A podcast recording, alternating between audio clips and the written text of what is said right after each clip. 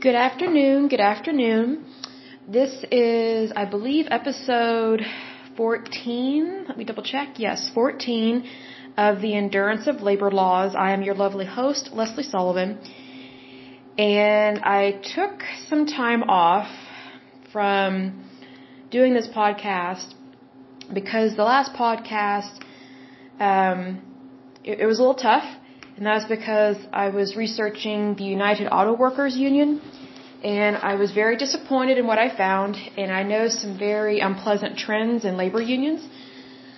So I wasn't really sure if I was going to do more episodes, but based on you know the trends that I'm seeing with my podcast and that more and more people are listening to them and people want to know about labor unions in the United States, I thought, well, um, I need to suck it up and finish up my podcast and just continue it. Just go through all the labor unions because my initial goal um, was to go through all these labor unions and show the, you know how how good they are, all these things, all the nice things.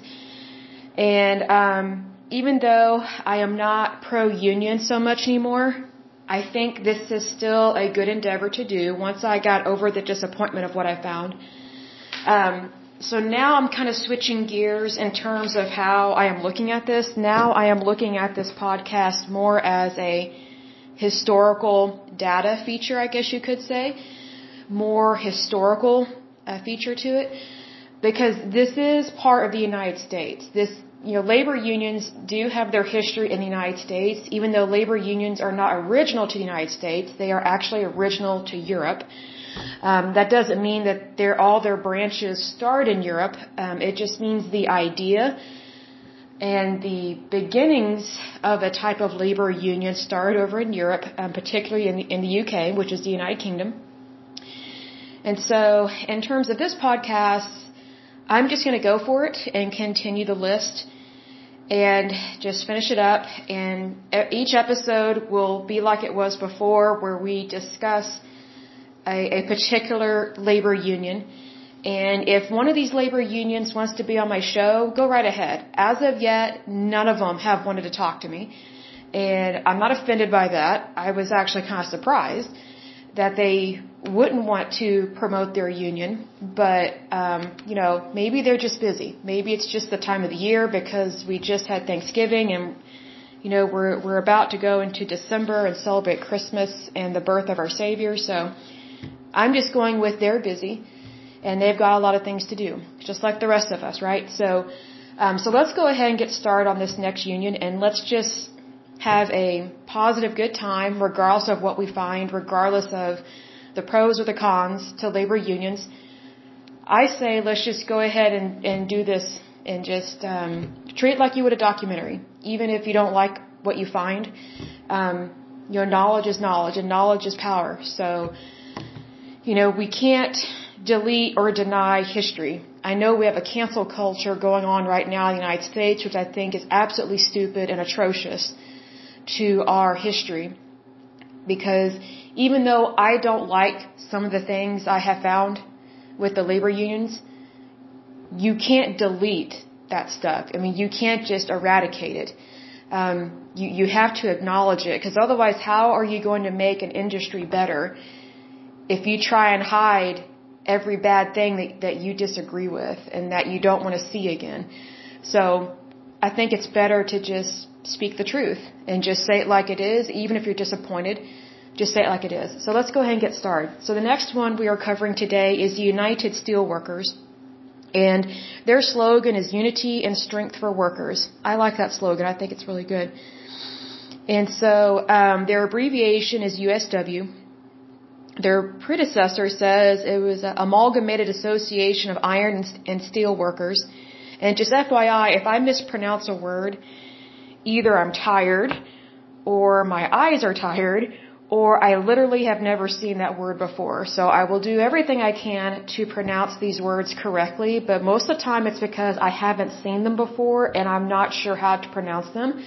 And one thing I have learned is that like uh, I will Google the word, and sometimes the way Google says to pronounce it is not correct. I've learned that over the years. So you know, I appreciate your patience, you know, just before we dive into more of this. So, the formation of this union of the United Steelworkers was May 22, 1942. It says the type is a trade union. Their headquarters is Pittsburgh, Pennsylvania. They have locations in Aruba, Canada, and the United States. As of 2015, they have 800, a little over 860,000 members. Their current president is Tom Conway. Their parent organization is Workers Uniting. They are affiliated with AFL-CIO, as well as Canadian Labour Congress and New Democratic Party. Now, that word or phrase, New Democratic Party, is ringing a bell, but I, my brain is drawing a blank as to what that is related to. So, when we get done with all these labor unions, some of these words in these articles are highlighted, meaning you can go and click on them and it will give you the history of them. So what we'll do when we're done going through all these labor unions is we will circle back to all these individual entities and anything that's underlined to just give more clarity and more definition and more historical value to what we have gone over. Because like for example, you know, the new Democratic Party, it rings a bell. Like it, that phrase and wording just seems familiar, but historical wise, nothing's coming to mind. It, it might be one of those things where when you actually go and read it, you might be like, oh, that's what I was thinking of. But, you know, so we'll go ahead and get started um, on the meat and potatoes of this article, as they say.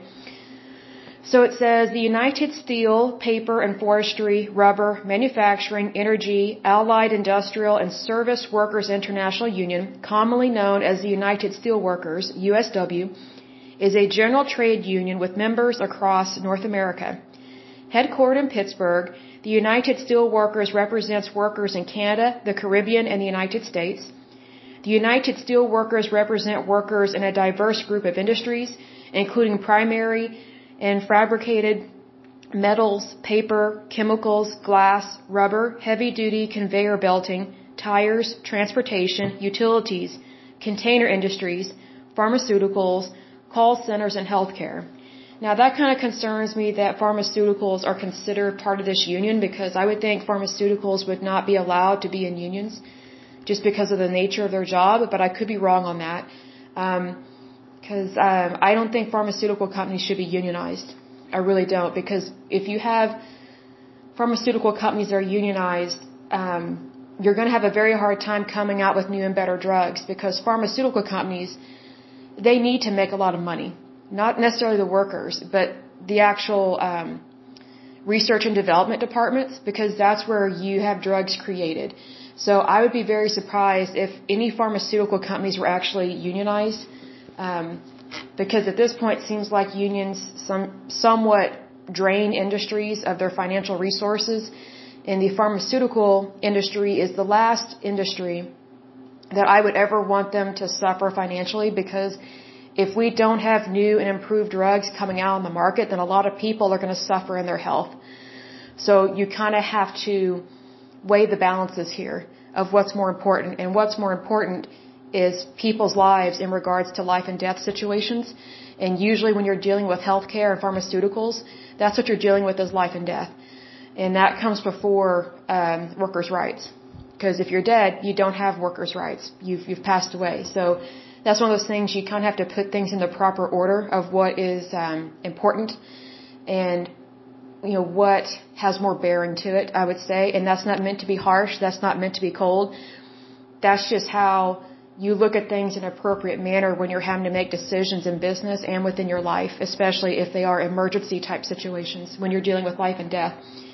So it goes on to say, the United Steelworkers is currently affiliated with the AFL-CIO in the United States and the Canadian Labour Congress, also known as CLC, in Canada, as well as several international union federations. That's what I was talking about at the beginning of this podcast when I said, you know, labor unions, a lot of them started, they have their foundations over in Europe, you know, just the, the way that they operate.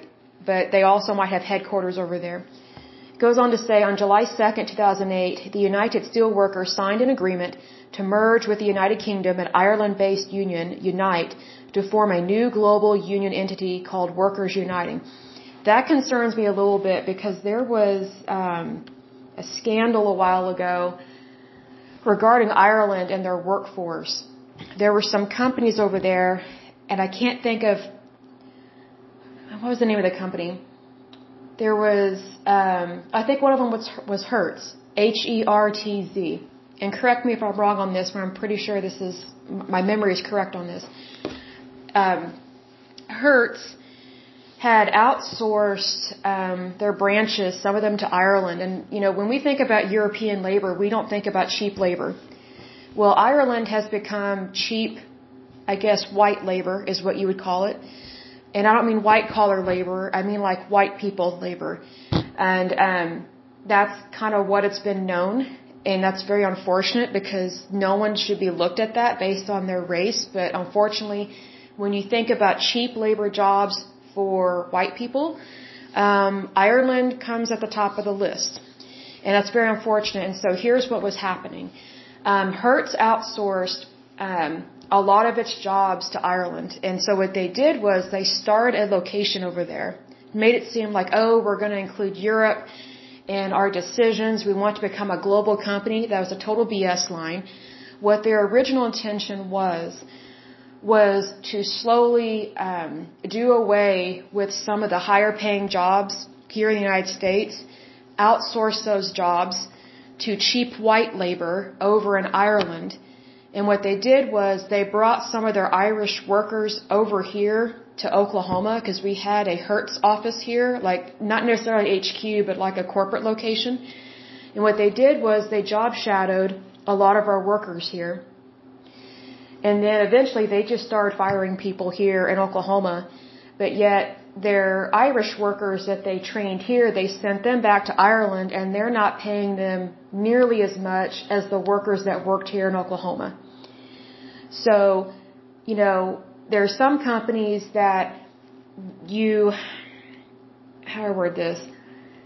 I feel like companies in the United States, whenever they say they're branching out and they're going global and they're going to be international, they're just using that to make it seem like they're successful and that, you know, we're all in it together kind of BS line.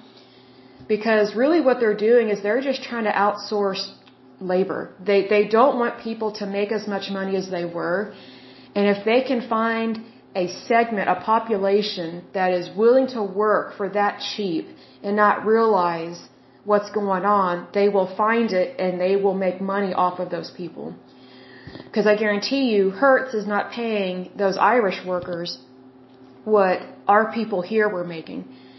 So just because, just FYI, just because someone has an international headquarters and they're in the private sector, that doesn't mean that they actually care about people. You know, Hertz, you know, they may have great rates on uh, rental cars and things like that, but you know, I have not had the best opinion of that company ever since I found out what they did with some people in Oklahoma losing their jobs. And when I say lose their jobs, I mean they lost like middle class to higher, way higher wage jobs here in Oklahoma. And um, they lost their retirement. They lost their health insurance.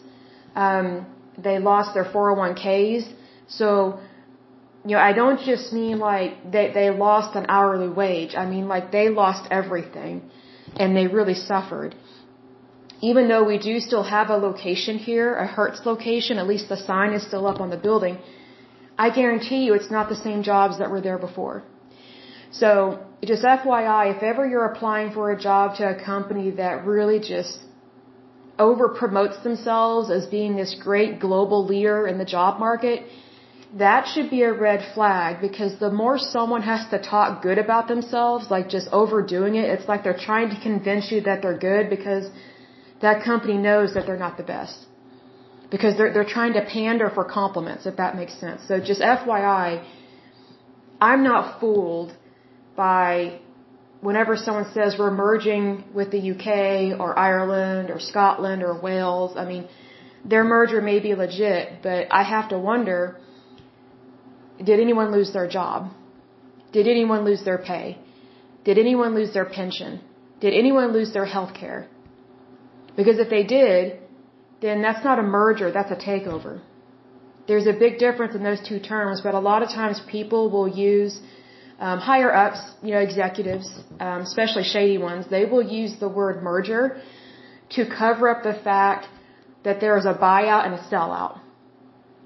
And so that's how you know when something fishy is going on. So whenever you hear something in the news, just FYI, especially um, whether it's in business news or real estate or the job market or even just random news about stock markets or things like that, whenever you hear a merger, um, your ears should pick up and just really be aware of the historical factual data behind that merger because it's, it's one of those things like you know you can use the same word but it may have a different meaning depending on how you are conducting your business, if that makes sense.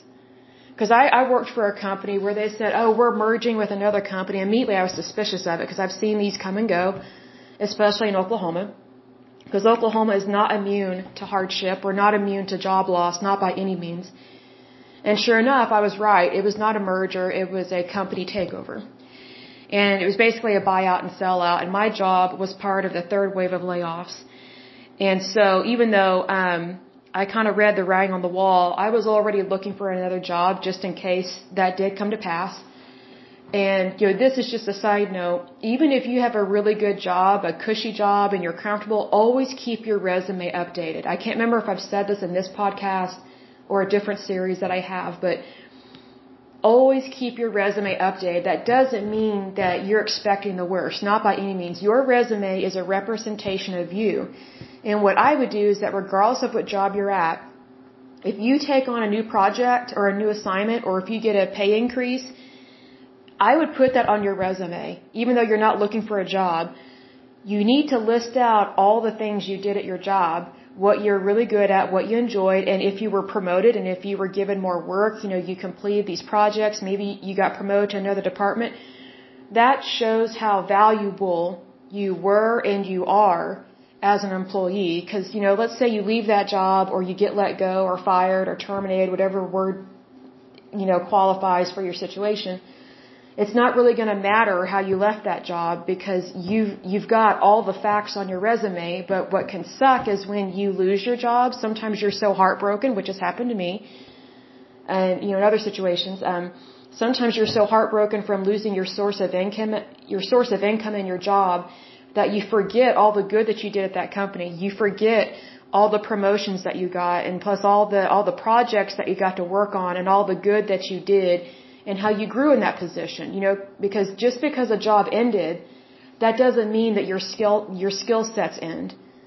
That doesn't mean that you didn't get to learn anything and that you did not get to accomplish anything. If anything, it's the opposite. It, it shows that you you worked there, you were really good at your job, and you grew in your position. Because I think it's kind of more normal now for jobs to not last longer than two years these days. Because we're, we're not in the same era where people get one job and they stay at it for 30, 40, 50 years. Um, I think that's just commonly known that that way of life has gone away. You know, so it's it's more normal. I would say it's more normalized now to get a new job every two to three years, just because of our our economies. They really do go up and down more frequently these days, and also we have a lot more of startup companies and things of that nature. So just always just always keep track of the good work that you do and just know that your work is not in vain. Regardless of whether you are in a union or not, always keep your resume up to date. And another thing, I would test out different formats of your resume just to see how they look. And also, it, it, it's nice to reformat your resume. It's like getting a facelift. You know, you, you get to see you, but in a different way and it's regarding your work and your accomplishments. Because I did that um, with my resume. I downloaded a new app. I can't think of the name of it, but um, I downloaded a new resume app, and I just typed in the basics of my job history, and I just uh, loaded it within their software. And I wanted to see how it was formatted, and I was pleasantly surprised how crisp and clean it looked, and then it just really I don't know, it just kind of sparked a fire in me. It's just like, wow, that looks so good. It's it's just nice to see your work in black and white and you get to see your accomplishments. There's just something about seeing that that makes you realize that you do have value even if you lost your job. It's not over. You know, in my personal opinion, in the way I live my life, based on the fact that I'm a Christian, is I know it's not over till God says it's over, and even then, God makes exceptions to the rule all the time. So that's why I say don't ever give up, don't ever live in the negative, and that can be very hard, especially when you're dealing with financial hardship, but it's better to deal with it positively as opposed to negatively because the positive will get you out of that rut a lot quicker than the negative, if that makes sense. But anyway, just FYI, that was a side note, kind of a little bit of a tangent, but an important one in terms of, you know, what these words can mean when you hear them and read them, and what's what's the backstory um, to to some of these things. So, and just, you know, I'm not saying being be cautious of everything, but just be knowledgeable and um, really, how word this like, don't take everything at face value, I guess is what I'm trying to say. And that doesn't mean to be fearful of losing your job or things like that. Not at all. If anything, always know that your work is good to go regardless of what your circumstances are. Because if you're working out of fear, you're more likely to make mistakes at your job. So just continue to be confident and good at your job and, you know, regardless of where you work, you know, you are going to have a good future and just continue on that path because that, that's more important than focusing on the negative. So it goes on to say the current international president of the United Steelworkers is Tom Conway, who was installed as president after the retirement of Leo Gerard. Rank and file members, as well as representatives of the United Steelworkers, refer to themselves and are most often referred to as steelworkers. The use of the capitalized single word steelworker or steelworkers as opposed to the lowercase two-worded steelworker or steelworkers is also an identifier of those who are part of or affiliated with the United Steelworkers International Union rather than being general non-union workers within the steel industry. This distinction is important in North America, wherein a vast majority of the steel industry is unionized. For example, some of the most recognizable and largest companies in the business, such as uh, United States Steel, USS, I think next one is Servestol, I think. And the largest steel company in the world, I think it's Arcelor Mittal, M-I-T-T-A-L. I apologize for mispronouncing that. With their combined hourly workforces at facilities in North America being steel workers and represented by the USW, including the largest facilities on the continent, like US Steel's Gary Works in Gary, Indiana. Whatever that previous name was, ArcelorMittal's Burns Harbor in Burns Harbor, Indiana, Indiana Harbor East and West and Northwest Indiana, and Cleveland Plant in Cleveland, Ohio, all of which are situated on the Great Lakes freshwater system. On the other hand, only a handful of smaller companies, usually at facilities known as mini mills, like Nucar, NUCAR Steel, and its facility in Crawfordsville, Indiana, are non-union shops not represented by the United Steelworkers. It goes on to say, the USW was established May 22, 1942 in Cleveland, Ohio, through the Congress of Industrial Organizations, also known as CIO, by a convention of representatives from the Amalgamated Association of Iron, Steel, and Tin Workers and the Steel Workers Organizing Committee after almost six years of divisive struggles to create a new union of steel workers. The drive to create this union included such violent incidents as the infamous Memorial Day 1937 when Chicago policemen supporting the rival American Federation of Labor, AFL, fired on workers outside a Republic steel mill and killed 10 men. The founder and first president of the USW, Philip Murray, led the union through its first organizing drives and dangerous first decade when the workers of USW went on strike several times to win the right to bargain collectively with steel companies. Through collective bargaining, they secured higher wages and paid vacations.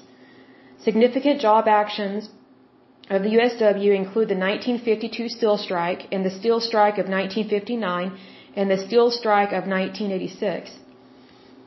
The 46,000 members of the Aluminum Workers of America voted to merge with the budding steelworker union that was the USW in June 1944.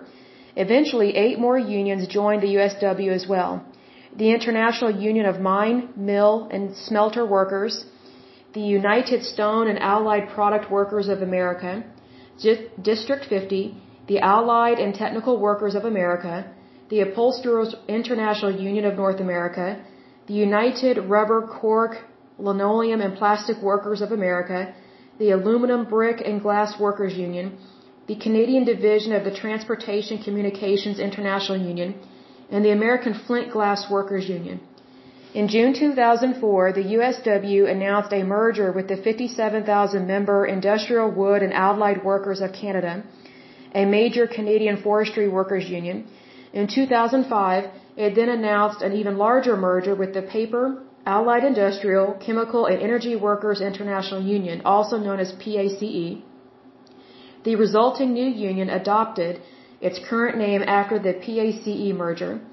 In September 2006, the Independent Oil Workers Union of Aruba, which represents refinery workers on the Caribbean island of Aruba, affiliated with the United Steelworkers, becoming the first USW union local outside of the U.S., including Puerto Rico and the U.S. Virgin Islands and Canada.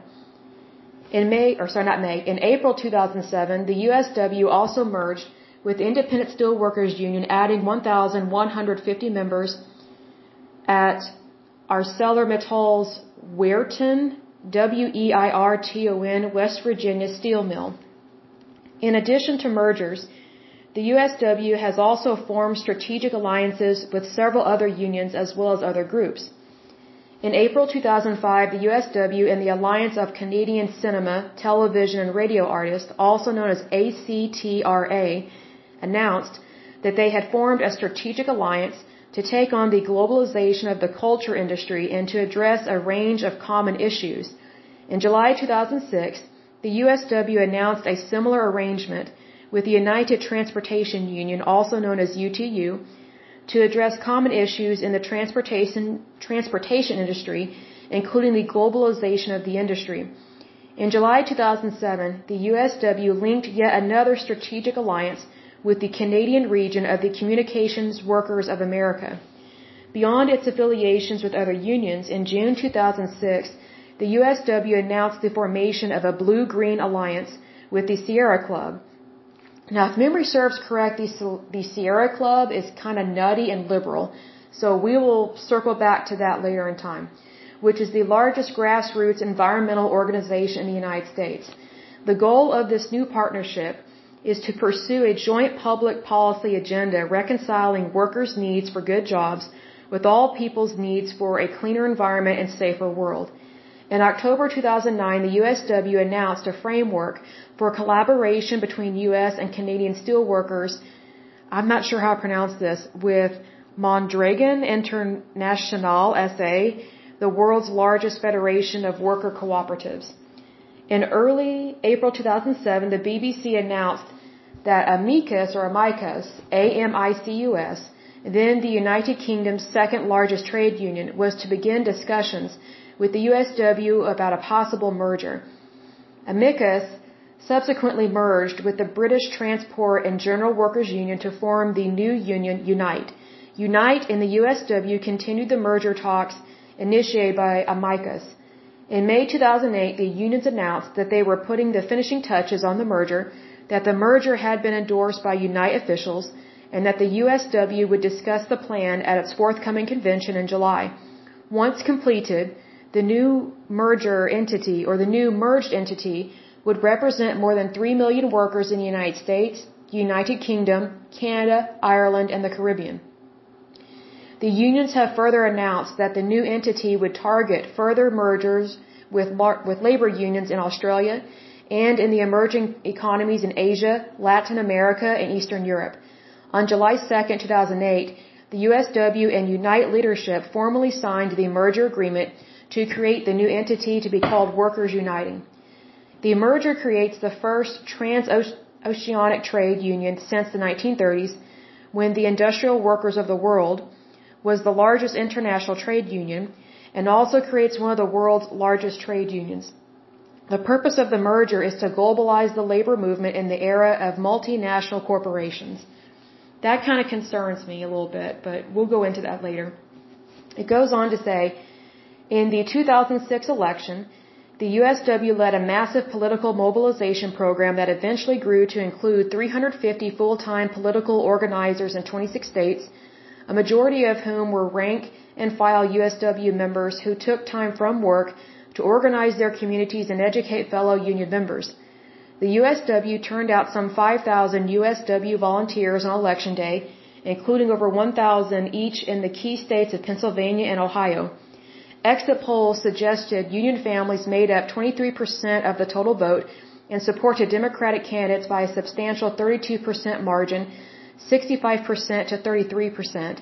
Based on these numbers, the United Steelworkers, in conjunction with the rest of the labor movement, took substantial credit for the eventual Democratic victory.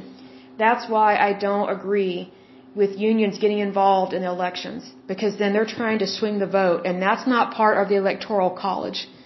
So, legislation wise and legality wise, that has me very concerned with stuff like this, because that's not right. Like it wouldn't be right for me to have a group of people trying to interfere with the election. It doesn't matter what my cause is. It's not right to interfere with that. Then it goes on to say, May 2008, the USW announced the endorsement of Barack Obama's presidential campaign for president by way of Senator John Edwards' endorsement. On March 6, 2012, the USW endorsed President Obama's election or re-election. On June 9, 2006, the USW endorsed Hillary Clinton for president. On May 20, 2020, the USW endorsed Joe Biden for president. The United Steelworkers was a founding partner of the New Democratic Party and continues to be an affiliate union, and that's under the Canadian politics section. So that's why that party raised a red flag in my in my brain because I was like, that does not ring a bell with America. It's associated with Canada, and that's why a red flag went up. It goes on to say the USW has contributed to various charitable and uh, philanthropic causes since its creation. The USW has enthusiastically supported the Institutes for the Achievement of Human Potential. I have no idea what that is, but that would be very interesting to research. It says a nonprofit organization that works with brain in injured children. That's very interesting. I bet that probably expands out to other people as well. The USW has hosted the IAHP's founder Glenn Doman at their annual convention. The USW has also held fundraising events for the Make-A-Wish Foundation and Roswell Park Comprehensive Cancer Center. The USW has consistently stated that such charitable causes are important to its mission. It goes on to say um, the Emerald Cities Collaborative is a partner organization with the United Steelworkers, and that's an organization that I guess they partner with over the years. And then it goes on to list the different pro- uh, presidents of their union that goes back to 1942. So that is that for the United Steelworkers. Uh, a very interesting union. I'm surprised that um, there aren't any scandals associated with it, considering um, when they're merging with European um, labor unions. That that's concerning to me, and here's why. Um, I remember back in the day, I was in college when this particular thing happened. Uh, people were trying to um, encourage or force the United States to be part of the euro, which is a type of currency. And I was completely against it, and I'm so glad we did not join in on that because I think it's more valuable and more important and better for each country to have its own currency. Because when you go in as a collective on a currency like that and you're dealing with countries across seas, it's very difficult to know everything that's going on. And that's what happened with the euro. Um, Britain kind of got put in a really bad situation with the euro when Greece, Belgium, and I think Spain, their economies tanked and collapsed and particularly Greece and Belgium, they were not completely honest about their banking system and, and their books and how much debt they had. And so um, it greatly affected the euro. But Great Britain was very smart in that they kept the British pound. That's really the only thing that saved Great Britain during that financial crisis, specifically dealing with the euro. And so that's what concerns me about labor unions that join with other labor unions in other countries like that is that, you know, their labor is not the same as our labor. You know, we can be doing the exact same job. You know, we can be dealing with steel. But our job market is not the same as the United Kingdom or Germany or some of these other countries. And I think we need to remain separate on that. And because we have our own countries, we have our own industries, we have our own economy.